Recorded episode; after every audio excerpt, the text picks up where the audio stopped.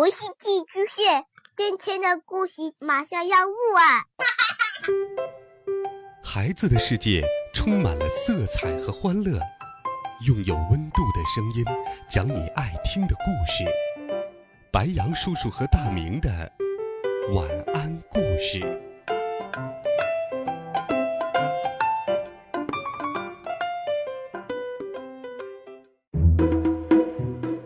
小朋友们、同学们，大家好，欢迎收听白羊叔叔讲故事。今天，白羊叔叔继续给你讲《西游记》的好听故事，一起来听《美猴王》系列丛书第十五册《子母河》上。上一回我们讲到，唐僧师徒四人来到了一座高山，遇到了青牛精。孙悟空拿他没有办法，甚至请来托塔李天王、哪吒三太子，也同样无法降服这个妖怪。最后，太上老君下界，终于收服了这青牛精。唐僧师徒风餐露宿，一路西行，从严冬又走到了早春时节。到处是莺歌燕舞，花红柳绿。正走着，忽然遇到一道非常清澈的小河。唐僧停下马观看，远远望见河对岸柳荫里隐隐有一处茅屋。孙悟空遥指着那边说道：“师傅，那户人家一定是摆渡的。”猪八戒听了。扯着嗓子高喊道：“哎哎，摆渡的，乘船过来哟！”猪八戒连叫了几遍，只见那柳荫里面，咿咿呀呀的撑出一只小船，不一会儿就靠上岸来。唐僧师徒上前一看，撑船的是一个妇人。孙悟空来到船边问道。你是摆渡的，那妇人说道：“是。”悟空说：“船夫怎么不在，却让船夫来撑船呢？”妇人微笑着，并不答话。沙和尚将行李挑上去，孙悟空扶着师傅跳上去，猪八戒牵了白龙马走上去。那妇人撑开了船，挥动篙，转眼。就过了河，上岸之后，唐僧叫沙僧解开包裹，取了几文钱给船家。妇人也不管多少，收了钱，将船拴在水旁边的桩子上，笑嘻嘻的走了进去。唐僧见那水很清，一时口渴，便唤过沙僧：“悟净，舀些水来。”给我喝吧。沙僧取出钵盂，舀了一钵，递给师傅。猪八戒见了，也嚷嚷道：“我也要喝。”唐三藏喝了一小半，还剩一多半。猪八戒接过来，一口气就喝干了，然后扶了唐僧上马，几个人继续往前走去。走了不到半个时辰。唐三藏在马上呻吟起来：“哎呀，肚子疼啊！”猪八戒也跟着说：“哎呦，哎呦，俺老猪肚子也有点疼。”沙僧赶紧问道：“难道是喝冷水闹的？”话还没说完，唐僧又叫道：“哎呀，疼，疼死我了！”猪八戒也喊道。哎呦，疼死了！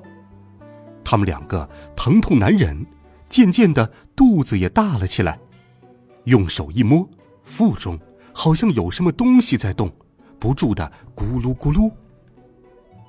唐僧正难受着，忽然看见前方有一个村子。孙悟空说道：“师傅，那边有个人家，我们去要些热水给你喝，再问问可有卖药的，讨副药贴。”给你治治肚子疼。唐僧喜出望外，骑着马来到村舍门口，见门外有个老婆婆坐在草墩上。孙悟空上前行礼道：“老婆婆，我们是从东土大唐而来。我师傅过河喝了河水，觉得肚子疼。”那婆婆听了，笑个不停。那老婆婆招呼他们进屋，悟空搀着唐僧，沙僧扶着八戒，小心翼翼的走了进去。他们两个人挺着肚子，一个个疼得面黄皱眉。孙悟空叫老婆婆烧些热水来喝，那婆婆不去烧水，倒笑嘻嘻的对着屋里面叫道：“你们来看，你们来看呐！”门里面传来一阵脚步声，又走出来两三个老妇人，都看着唐僧，痴痴的笑着。孙悟空有些生气了，瞪起了双眼，嗯，吓得他们跌跌撞撞。往后就走，孙悟空扯住那老婆子说道：“赶紧烧了热水，我便饶了你们。”那婆子战战兢兢地说：“哎，烧热水也没有用啊！你你放了我，听我细细说来。”孙悟空放开他，老婆婆说道：“我们这里呀，是西凉女国。”只有女人，没有男人。你师傅喝的水呀，叫子母河，喝了子母河的水就会生小孩。这里的人年满二十，想生孩子了才去喝这水，热水怎么治得了你师傅呢？唐僧听了大惊失色，徒弟呀，这可怎么办？猪八戒。扭着腰也哼哼道：“哎呦，我们是男人呐，呃，孩子要如何生出来哟？”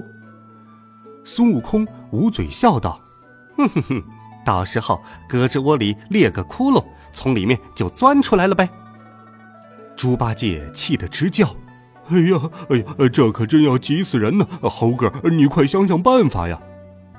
沙僧也笑道：“二哥，别动，别动。”别弄出个胎前病来！八戒越发慌了，扯着孙悟空继续乱叫道：“猴哥，呃，猴哥，你快找几个手轻的稳婆来！呃我这半会儿肚子动荡的很，怕是快要生了吧？”唐僧也说道：“老婆婆呀，你这里可有医家？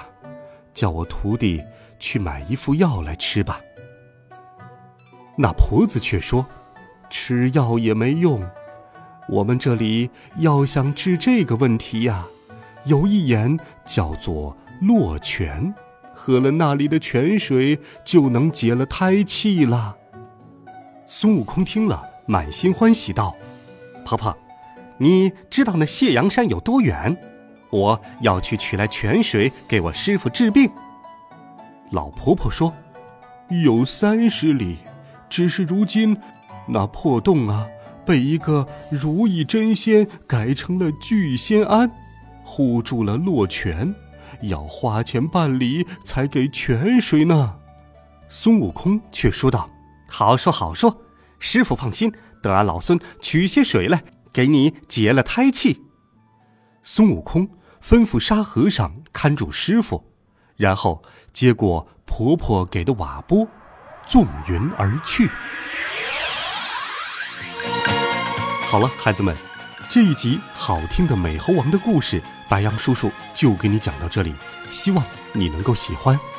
温暖讲述，为爱发声。